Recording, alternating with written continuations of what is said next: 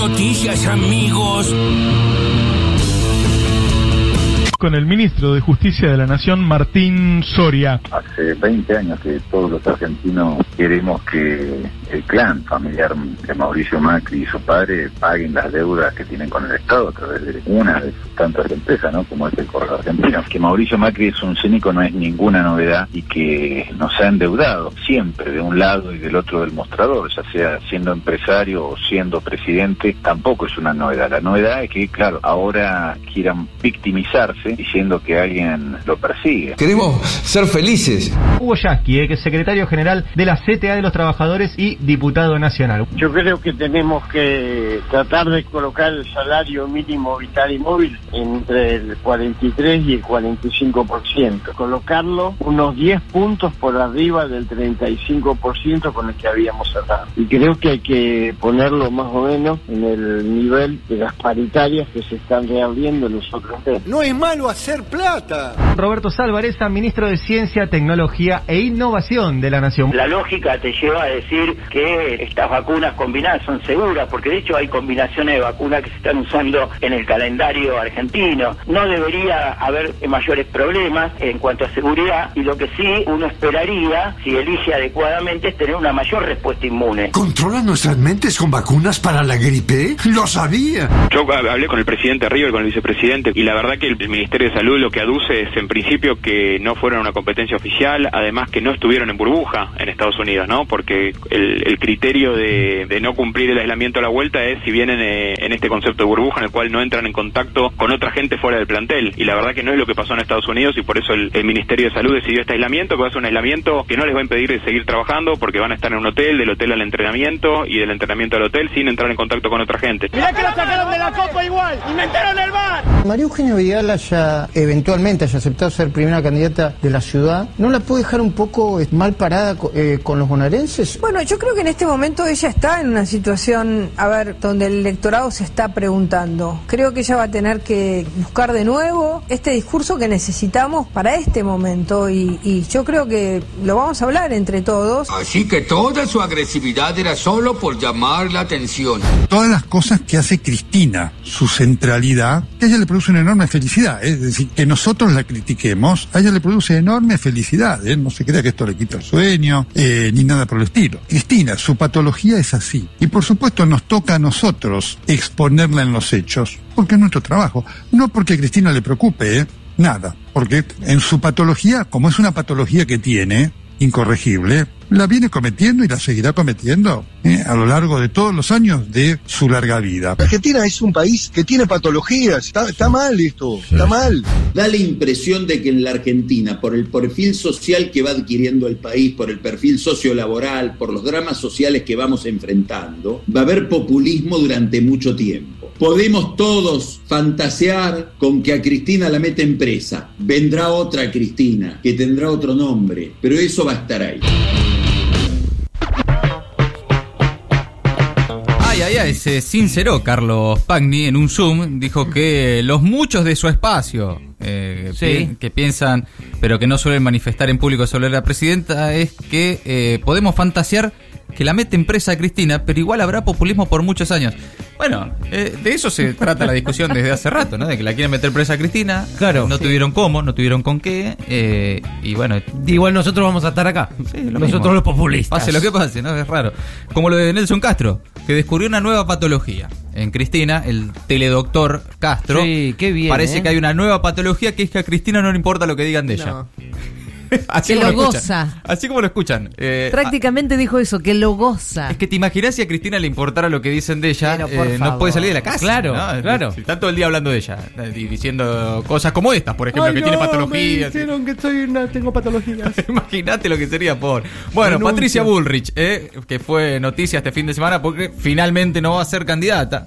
Renunció, eh, ¿no? En la ciudad de Buenos Aires. Renunciamiento Sí, histórico. Muy lindo el video que nos nombró, que nos mostró Pedro. Muy, Sí. muy espontáneo. Patricia Burri llegando a juntarse con la reta, Sí. en una bicicleta. Muy editadito. espontáneo, por cierto. Sí. Sí, que le decían, eh, Patricia, esta vez no, pero el 23 no nos falles, decían. No se notaba nada. No, no, había uno que gritaba, sos una diosa. Sos una diosa.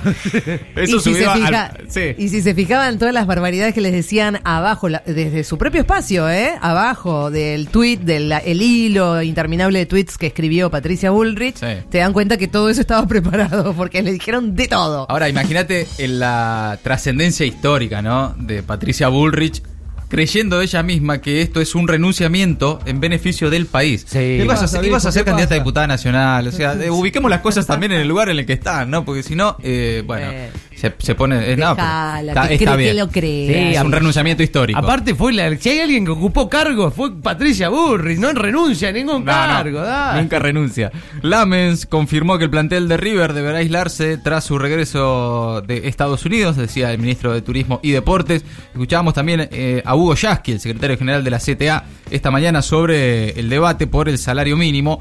Y el ministro de Ciencia, Roberto Salvareza, sobre la aplicación de dosis combinadas. Todo eso también en la mañana del Destape Radio, como el ministro de Justicia de la Nación, Martín Soria, que salió el cruce de la carta del expresidente Mauricio Macri por su situación judicial. Todo eso entre las voces destacadas del día. Ahora las noticias en maldita suerte. Vacunas por todos lados. Más vacunas. Llegaron 768 mil unidades de Sinopharm y hoy comienza a producirse la segunda dosis de Sputnik V en la Argentina. Las vacunas chinas vinieron en un vuelo de aerolíneas argentinas, el primero de los 10 que traerán parte de las 24 millones de dosis que el gobierno acordó con el laboratorio chino. Además, en la planta de laboratorios Richmond hoy se inicia la producción de 150 mil dosis del componente 2 de Sputnik V, una primera tanda que deberá viajar a Rusia para tener el aval del Instituto Gamaleya. El presidente firmó finalmente el DNU para permitir la llegada de vacunas de Pfizer, Moderna y Johnson Johnson y esta semana se anunciarían algunos acuerdos. El gobierno cree que con las nuevas vacunas podrá inocular a niños y adolescentes. Mientras tanto, más de la mitad de los mayores de 18 años ya fueron vacunados con al menos una dosis y además en la franja de mayores de 60 años la cobertura llegó al 84%. Este domingo se alcanzó un nuevo récord de dosis aplicadas en un día. Para que no sea tan mínimo. El gobierno apura el aumento del salario mínimo y lo haría por decreto. En abril se acordó un aumento del 35% en cuotas, pero la infla- inflación lo dejó desactualizado. La recomposición del salario mínimo vital y móvil impactará en los montos de la jubilación mínima, el salario mínimo docente y también en los planes sociales. Además de un paquete de medidas para alentar el consumo, el gobierno pagará un bono a jubilados para que no pierdan con la inflación. Esto lo confirmó el jefe de gabinete Santiago Cafiero. El monto y los detalles de cuándo será otorgado se van a conocer en dos semanas cuando se publiquen los datos de la inflación del mes de junio. Aulas abiertas. Clases presenciales vuelven los secundarios de la ciudad y habrá protestas. Lo confirmó la reta. Hasta el momento los alumnos de secundaria mantenían el sistema bimodal. Completarán dos semanas de presencialidad absoluta antes de las vacaciones de invierno. Este lunes, la Unión de Trabajadores de la Educación anunció una nueva semana de protestas contra lo que consideran un negacionismo sanitario. El ministro de Educación Nacional, Nicolás Trota, adelantó en el Destape Radio que esta semana ya habrá más del 80% de presencialidad en todo el país. Una víctima junto al Mediterráneo. Correo argentino, Macri intentó victimizarse por carta mientras veranea en Europa. En los últimos días recibió un duro revés. La Cámara Nacional en lo Comercial rechazó la intromisión del Tribunal Superior de Justicia porteño en la causa Correo argentino. Tanto él como su familia tenían intenciones de desplazar del caso a la jueza Marta Ciruli, que tiene intenciones de decretar la quiebra de la empresa. El expresidente salió a victimizarse y denuncia persecución y venganza. ¿Dónde está Guadalupe? Tres semanas sin saber nada de Guadalupe. La policía sigue intentando dar con la niña de 5 años. Por tercer día consecutivo la buscaron en el dique Paso de las Carretas y en las zonas aledañas. La familia convocó para hoy a una nueva marcha. Pancho está ok. El Papa reacciona bien luego de ser sometido a una cirugía de colon. El Vaticano confirmó en un breve comunicado que Francisco, que tiene 84 años, se encontraba en buen estado tras la intervención quirúrgica llevada a cabo en una clínica de Roma por una estenosis diverticular en el colon. Desde el Vaticano anunciaron que está en buenas condiciones, pero que deberá permanecer internado siete días más. Algo está cambiando del otro lado de la cordillera. Se conformó la convención constituyente en Chile y la presidirá una mujer mapuche. Se trata de Elisa Loncón, de 58 años, quien fue elegida por sus pares con 96 votos de los 155 posibles. Es una profesora, lingüista y activista de la principal etnia indígena de Chile, por lo que su elección está cargada de simbolismo. El órgano encargado de redactar una nueva constitución se instaló ayer, pasado el mediodía, en un clima de tensión y demoras por incidentes entre manifestantes y la policía en los alrededores de la antigua sede del Congreso en Santiago. Maldita suerte. De 15 a 17. En el Destape Radio.